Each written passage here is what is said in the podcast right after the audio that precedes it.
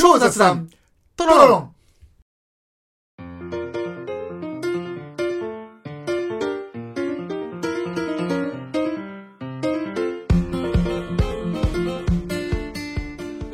雑談の中にこそアイデアは詰まっているをコンセプトに超雑談を繰り広げるトーク番組です。こんにちはシュウです。こんにちは、アシカです。今日は4本目の収録ということで。はい、張り切ってまいりましょう。はいよろしくお願いします、で、どうでしょう、シュウさん。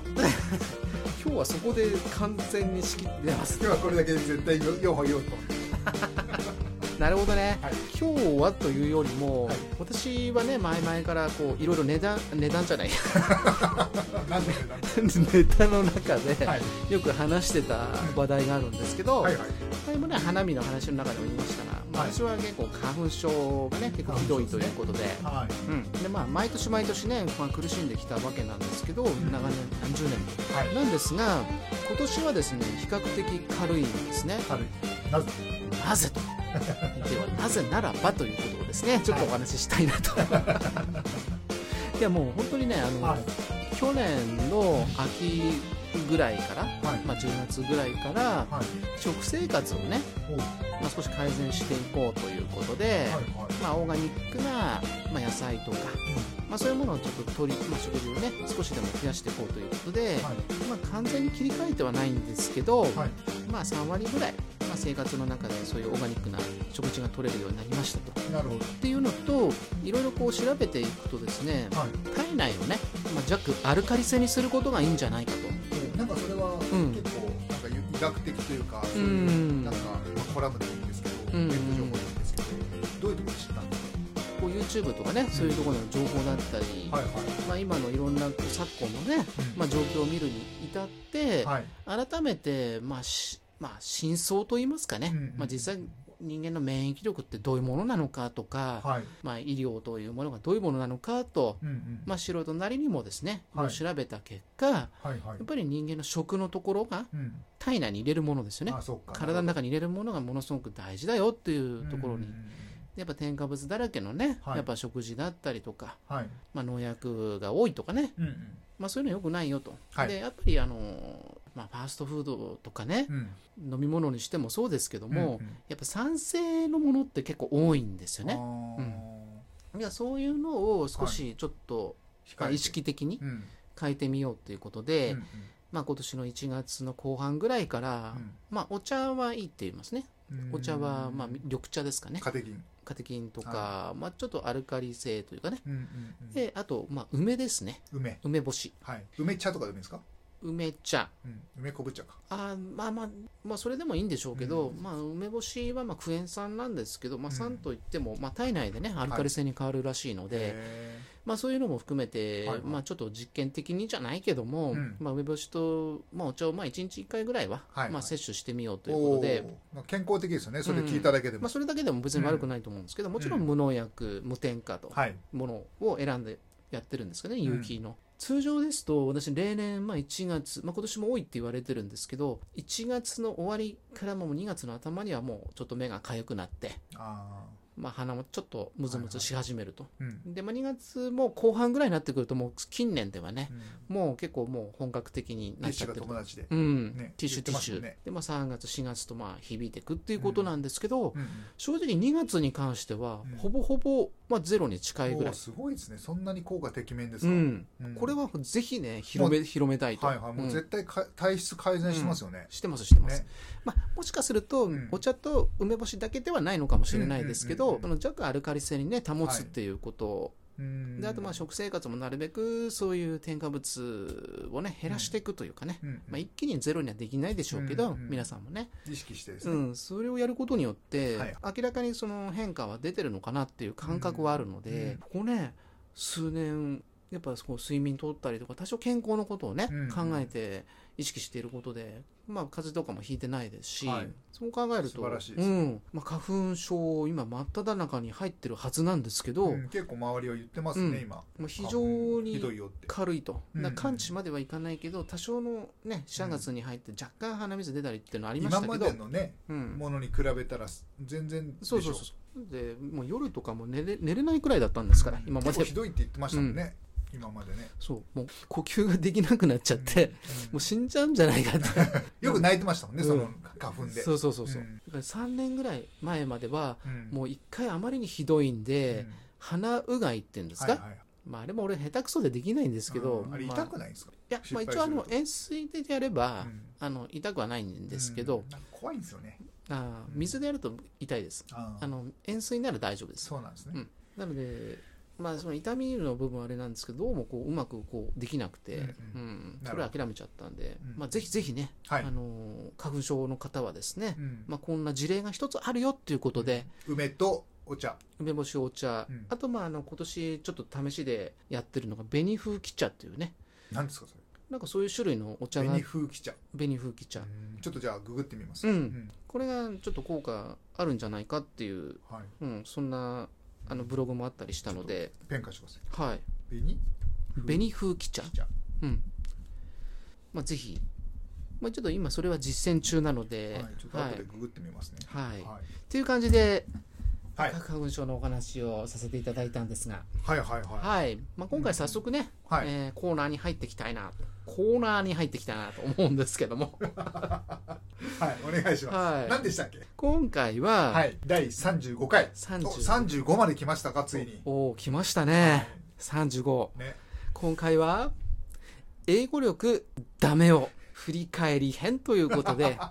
なんで笑ってんのって言ってね。まあ忘れてはないでしょうねということ忘れてはないですねでさすがにね。もうちょっとね。それ2020年の5月か6月ぐらいにはいはい。2人で、まあ、せっかくならこう1人でやるよりはねモチベーションも高まるし、まあ、それぞれやり方違うやり方でね、はい。まあ、いろいろ検証、えまあ、実践をしながら。そしたらこれ、う配信の1か月後来月は2年って、2年になるってことですか？まあそういうことですね。もう2年経ちますよ。マジか。プロジェクトを立ち上げて2年ですね。確か足利さんは、まあ、ラジオの英会話のやつをもともとやっていて、そうそうそうそう、でそれをまあ引き続き継続してやっていくよと、そうですね、うん。うんまあ、結構まあがっちりした勉強法ということで。はい、で私は今までいろんな挫折をしてきたので、うん。まあ、ちょっと新しい試みとして、はい。マンツーマンでうんうん。英会話、リンダさんでしたっけ？うん、先生ね外国人の先生はい。でやっていただくと。はい、月1回とか2回とかねそのぐらいのペースで最初のうちはね、うん、直接そっか、2年前だからまあ普通に会って話したりができたんだ。うん、まあまあね、はい。普通にできましたね。うんうんで、まあ、一応自宅学習も、まあ、特に初期の頃はね、うん。うんまあ、結構積極的にやってたんですけど、はい。まあ、最近ちょっといろいろバタバタしてねなかなかできないことはあるんですが、はい。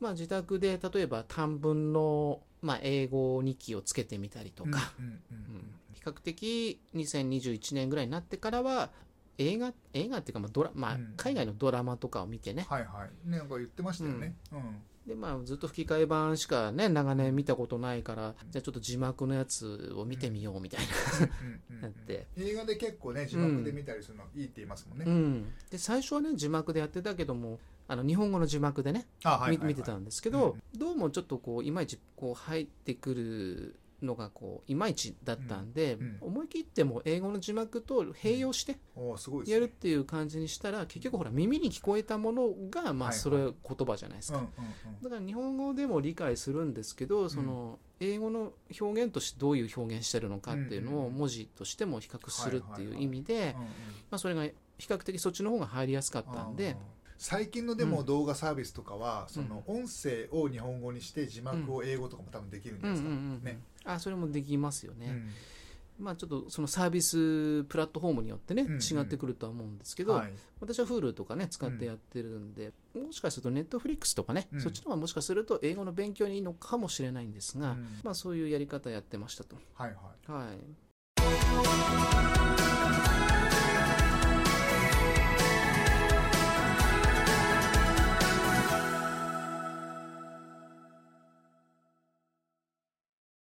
でまあ一応2人それなりにねそういう別のやり方でうん。ここまで来たと思うんですけども。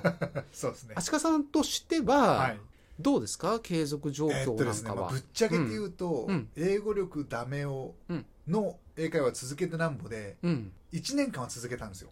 はいはいはい。でこの半年は正直ねちょっとできてないので、うん。まだダメをに戻っちゃっってますね。なるほど。続けてないようになっちゃうみたいな。んぼじゃないんだよね。な何歩じゃなくて続けてないよみたいな。でもやめちゃったわけではないので、うんまだ学びたい気持ちはありましてうん。ただねもうちょっとねえあのラジオ英会話はすごくいいんですけどもはい。やっぱり朝15分の時間を取ってやって1年間ねほほぼ完走したんですけど、はいはい。最後の方ねなんか1日2日ダメでその、うん朝じゃない時間うんとかあごめんなさいごめんなさい。毎回朝っていうわけじゃなくて、うん。朝昼晩のうちどれかを1回聞くってやってて、うんうんうん。最後の方何回かちょっとねあのその日に聞けなくて土曜日にまとめてあるんですよ。なるほどね。再放送的な、うん。それで補ったりとかっていうのはあったんですけど、はいはいはい。まあそのレッスン的には1年間一通りやって続けてやるというねことは1年はやり通したと、でその先ですよ結局。そのうん。1年間やり通すっていうのは多分僕の中で目標になっちゃってたんですよ。やっぱりよくあるあるで、うんうんうんそのブログを始めた時に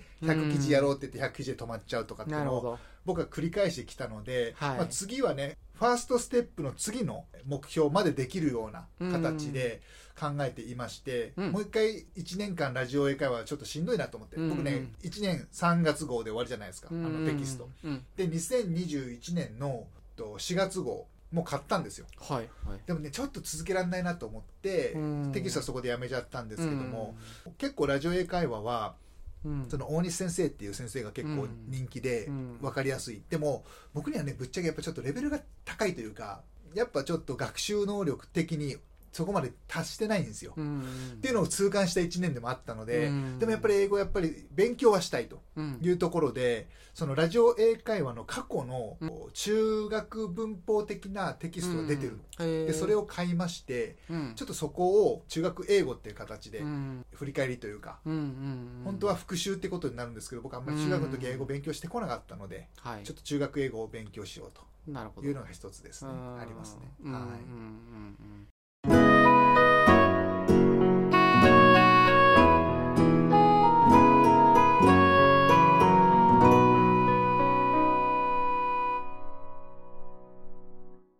なるほどね。あとまあそのいろいろね、うん。まあ諸事情もろもろありますのでね。そう。ですね、なんですかね。私自身もまあそうなんですけど、うんうん。日々ね毎日例えばもう5分でもいいからそうなんですよね。取る時間っていうのをね、やるべきなんでしょうけど、まあ、ついついこうちょっとブランクが空いたりするっていうのは、まああったんですけどね、はいまあじゃあまあ逆に、まあ、これからまたねそこをまああの見直してうんうん。また継続できるようにっていうところはもちろん共通の話題だと思うんですけど、はい。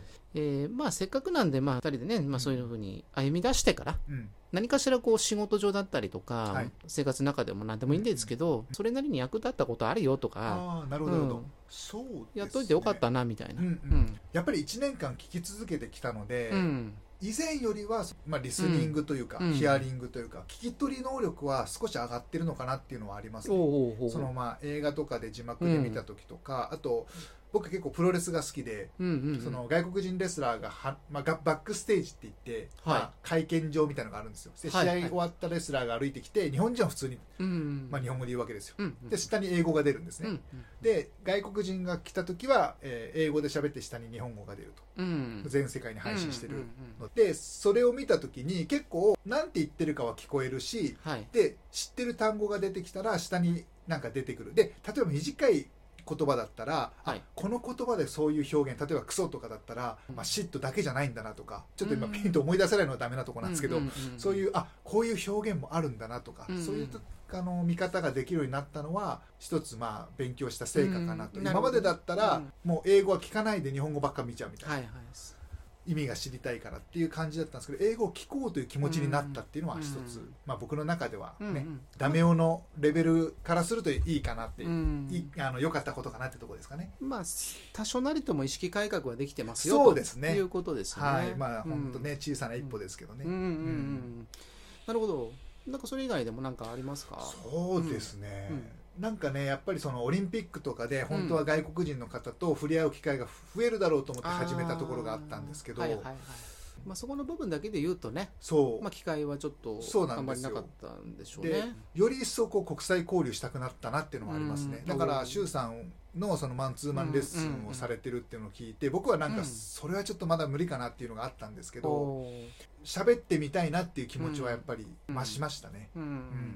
で伝わらないなりにもうんうん。会話をすることで余計にこう話したい気持ちがねうん。増えて勉強したいっていう気持ちにつながるでしょうし。あーまあでもすごいなとは思いますよ。まあうん。今、直近でね、まあい。はいろいろまあ仕事もあるんでしょうし、うんうんうんうん。まあちょっと、まあおろそかになってる部分もあるのかもしれないんですけど、はいまあ私は多分、大川さんと同じやり方だともうとっくに挫折しちゃってるんで、うん。そのマンツーマンっていうのが、その敷居が高いっていうよりは、はい。自分の生活に密着したりとか、うんうんまあそういう関わりのあるものはい。を議題にしてうん。レクチャーしてもらう感じになるので、例えば教科書とか、はいはい。まあそういうものって決まったもあのにそっちこっちがそこに合わせなきゃいけないわけじゃないですか。うんうんうんでもこそのマンツーマンで、まあ、一応ほらフリーの、ね、先生と対応してるわけですから、はいこっちがこういう話題とか、まあ、ネタとかそういういろんなワードをこう用意しておいて、うん。でその行った時にこういう風な感じでちょっと作ってみましたみたいなのを見せて、うんそれに合わせた形で。はいはい。あとまあ実践に例えばね仕事とか、まあ、ビジネスの中でもちょっと使いたいワードがあって、うん。まあ、それに沿った形で文章を組み立ててみたりとか、はいはい。直結するようなうん。やり方をしてたので継続はしやすいやり方を取ってたのかなと自分としてはね。はい。っていうのを思うので、うんうん。それはそれでやり方としては自分に、まあ、このやり方が比較的合ってんのかなとうん。いうふうには思いますね。まあそれぞれねうん。その勉強のやり方っていうのはねうん。あの向き不向きも含めてうんやり方はありますよね。ことごとく挫折してきたからこそ、まあ、新しいチャレンジだったんですけど、まあ、もちろんね足利さんとその一つの、まあ、コラボ企画みたいな感じでね、うんうんやってたっていうのもありますしそういう新しいやり方で、まあ、自分にモチベーションを持たせるっていうね、うん。のもありましたし。よね。なんかあとはねその知っていくうん経緯っていうかしうん。知っていくことうんうん。のえ楽しみ。うんうん分かる楽しみっていうのをはいこう味わいたいなと思って、うん。その中学英語まで一回下げてみようと思ってレベルを、うん。うんそうすれば中学生の時に多分多少なりとも勉強は本当はしてるはずなんですよ、うん全然ゼロっていうのはないし、うん。で今の中学生の子たちも勉強して分かるから楽しくて勉強をするっていうのが、うん。まあ、理想の流れじゃないですか、勉強が好きな子っていうのは僕どっちかというと勉強は嫌いな方だったんで、まあ嫌いっていうよりも多分うん。好奇心がそっちに行かなかったんですよね、まあスポーツとかそ,、っちの方行っちゃったから、うん。勉強ってあんまり勉強勉強しちゃうとやらなきゃいけないみたいな感じになっちゃうから。ちょっとねひねくれてた時もあったから、うん。だからそれで今勉強することによってうんこう分かるというね、うん。その楽しみとあとやっぱりちょっとねいまだに結構自己肯定力が力が低いので、うん。それをこう勉強によって自信をつけていくという、うん。自分でやらないと変わらないんで、なるほどねうんうんうんうんうんだったらね一旦レベルを下げて、でも営業営営業だって。英語をね勉,、うん。勉強したいっていう気持ちには、うん。うんあの変わりはないので、なるほどね。だったらややったらいいんじゃないっていうところです。ね。うん。まあでもまあ前向きになれたということでねそね。まあそれはいいかなと思いますね。なんか、うん。あのあんまりできてないからここでこのプロ,、プロジェクトやめちゃいましょうっていうのじゃなくて、うん。まあ、仕切り直しというかまたね、うん。第2シーズンとうんいうかね、まあまあ今回。周さんがねこうん。のテーマを持ってきてくれたのはすごい僕ありがたくて、うん。なんかね僕の中でこうね 立ち消えはしたくないけど、うん。再開させる労労力がなくて、ん。もう一回自転車を漕ぐねしこうペダルを漕ぐ力が自分では出せなかった。結構感謝してるんですよ今回のこのテーマは。いやうん。ーそれはまあねすごく嬉しいですけど、まあ、僕自身はね本当に、あのここまでやってきて自分なりに、うんうん。やっぱ本当にダメだったんですよ。本当にダメ男だったんですよ。僕ら本当に英語力ダメですからね、もうむしろ足利さんの足元にも及ばないぐらいダメ男だったんですけど、はい。もちろんねある程度楽しく勉強はできてるのかなっていうのと、うんうん結構楽しいですよね英語勉強するのね、そうですね、うん。で勉強すると分かってくることがあって、はい。結局英語を勉強するんですけど、うん外国語を勉強するってことは、はい。文化も一緒に勉強するんですね。そっかそっか。確かに。そうだそうだ。日本の文化との違いがあるから、うんうん感覚が分かってないとか、はいはい。こそういうの。れはだからこっちを先に言うんだよとかね、うん。そうそうそう、うん。まあそういうのもあるし、はい。あと学校の勉強ではほら文法だけとかね、うんうん。まあ、そういうふうにあのやるから、まあうん。面白くなくて文法なんかって言うんですけど、うん。やっぱ文法ゼロというわけにもやっぱいかないわけですよ。そう。そう。で一応やっ組み立ぱてらんないと話せないし。組み立ての仕方が、慣れればパパパッと頭の中でやるでしょうけど、うん。うん。まず慣れるまでの間は一応分解していくっていう作業をするので,、そうすよね。基礎がねやっぱないとないとね、そこで慣らしていけば当初に比べれば例えば一つの日本語の文章があったとして、うんうん。まあ、それをこう英語に変換するときにもう自分の中でもう文法に沿った語順に変えてから、あの例えば翻訳にするならするでうん。できるからうん。よりこう自然な形に変え変換することもできたりとか、まあ、そういうのもあるので、まあ、うん。完璧な翻訳とは言えないけども、はい。ある程度当時よりはまあ上達したなと、うん。であとその字幕の映画しかないとかはいはい。たまにあるじゃない？ですか、そういううん。例えばレンタルビデオさんとかでもそうですけど、うん昔の作品とかそうそう、本当は見たいけど字幕しかないからちょっと避けましょうみたいな、うん。まあ、そういうのに対しての抵抗が少し減ったとうん。か、あと、まあ、この間もたまたまね仕事仕事というか自分のビジネスの中でやっているツールの一つが、うん。まあ、英語圏のねサービスだったりするんですよ、はいはい一応日本語版の管理画面とかもあるんですけどうん。やっぱ質問投げた時に日本法人の方はまあ反応鈍いんで、うんどうしてもヨーロッパにいるチームの方にね、質問を投げて、まあ、チャットみたいなツールで、うん。まあ、レクチャー受けるみたいな。はいはい。で、まあ、そっちの方じゃないと早く解決しないんですけど、うん。そういうのもねやっぱ抵抗が少しなくなってきたので、うん。頑張ってそのチャットツール使いながら、うん。まあ、翻訳サイトもまあ一応併用して使いつつではありますけど、まあなんかこうやり取りして一応物事解決したりとか、うんまあ、そういうのができたことだけでもなんか一つ一歩進んでるのかなとか、はいはいはあとはもう一番これからのねうんあの自分たちだけじゃなくて日本の皆さんねはい。日本語はすごく優れた言語だと思いますし、うんまあ、日本語にしかない力っていうものは当然あると思うので、日本語はずっと大事に保ってほしいんですけど、はい。例えば英語とか、まあ、そういうのが分かると世界の情勢がうん比較的情報を得られるというか、あの今昨今ね、まあ、そのいろんなねこう、まあ、紛争だ戦争だも含めてそうですけども、やっぱ情報がコントロールされているとか、隠蔽されてるとか、偏ったね変更報道っていうものも、まあ、各地で見られるなっていうふうに個人的には感じを受けてるんですね。はい。で考えた時に一箇所の情報だけではなくて、まあ、海外の情報も含めてこう俯瞰して見れるようにしなきゃいけないと。そうすると世の中の動きと、まあね、日本国内の動きとかの違いも見えてくるでしょうし、あ実際この報道してる内容っていうのはちょっと偏った報道だなとかね、そういうのが客観的に見れるようになるわけですよ。でそのためにはちょっと英文字があるだけでも、もう全部抵抗持っちゃってましてやこの字幕までちゃんとやってくれてるのにそれすらも見ないってことになっちゃうと、本当のやっぱこう世の中の真相とか事実が見えてこなくなっちゃうので、ものすごく危険なことだと思うんですよ。だからその情報戦の時代になってると思うので、自分のビジネスとか私生活の中でちょっとした自信に変えていくのも大事だけども、本当の意味でやっぱ情報をしっかりと見ていくためにも、やっぱり本当に日本人の皆様と 一緒にダメ男がここまで頑張ってるんで、ちょっとどうですかと。うんなんかね先進国でも英語が喋れないランキングすごい下の方でしょ確か。喋れるランキングが。うん、あのーやっぱりね日本ってやっぱ敗戦国なんですよ、うん。なんでやっぱ不利なようにできてて、うんうん。例えばダブルアハあのー伏せ字ね。き期間がある。ちょっとこれあの YouTube でね言うんで一応あの文字を伏せますけど、はいはい。まあ 5WWH のうんうん。ふうわ分かってますよ。ね。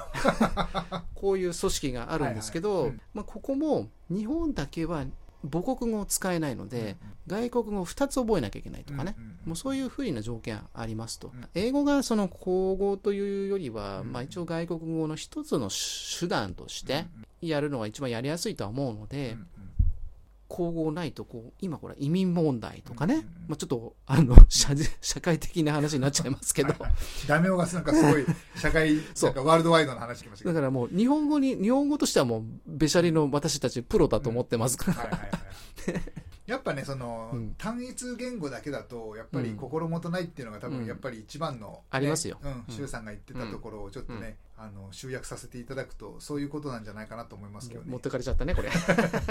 でそうそうそう結局その英語が喋れるようになったら、うん。自分の足で海外に行ってみようと思うじゃないですか、で自分の目でしっかり見てうん。判断しなきゃいけないところもあると思うし、うん。まあ別にその入ってくる情報だけで決めたい人はそれでいいと思うんですよ、ただやっぱり狭いですよねうん。視野が、世界を広く見るんだったらやっぱり言語はね、うん。覚えてた方がいいですよね、そうだから別にほら英語でねなんか堪能になる必要はなくてそうそうそうそう。あの一応向こうが言ってることをなんとなく理解できればいいと思うんで、うんうん別に流暢にね、うんうんネイティブ喋る必要はないけども、苦手意識をまずなくして、っうん、ていうことですよね。そうそうそうそう。だって、あよくあるあるじゃないですか、うん。じ僕たち自分たちの国にいるのに、うん。外国人から英語で喋られて、まあうん。なんかあたふたしちゃうみたいな、うん。別に堂々と日本語で話したっていいわけですよ、うん。日本なんだから、うんそうですね。ごめん英語喋れないっつって。うん「ワイ」とか言われたら「分かる日本語」って言って、うんうん。え日本語あの英語無理とかって言えばいいんですよ、うんうんう別に。んそんななんか「うん。I can speak English」とかって言わなきゃとかじゃなくて、うんうんあの別に罰印したっていいわけだし、うんあリアクションで。まずはだから外国の方とうん。対等に話せるようになりましょうと、そうそうそう。日本語でもいいんですと。そうですね。ビビるなと。うん、そうですね。声かけられた時はまあ日本語でもいいと思いますしただまあ逆にこっちからなんかあってちょっとああなんかちょっと話してみたいなと思った時には別に抵抗感なそうなんですくよ軽くできる範囲の英語で喋るとかね。そまあ、それでやればいいかなっていうふうには思ってて、うん。まあそんな感じでね。うん。だからねなかなか今難しいけどバーとかでね外国人の方行ったら自分たちからうん。英語で話しかけたりとかしたらね、うん。やっぱり幅が広がるじゃないですか、うん、で今やっぱほらゆそうこういう発信するね。ポッドキャストもそうだし、まあ、YouTube とかもそうだと思いますけど、うん。やっぱ海外の人も見てると思うので、聞いてたりするケースもありますよね、でそういう時にやっぱ自分と似たような考えの人ネットワークっていうかですね、うんコミュニティを広げていくっていう意味でも、まあ、これはぜひね、うん。まあ、引き続きはい。この英語力ダメ男の 英会話は。英会話続けてなんぼ、まあ、続けていきましょうよ、ううんん、これはやっていきましょうとそうですね。いうことで。はい振り返りの時間を持たせていただきました。ありがとうございます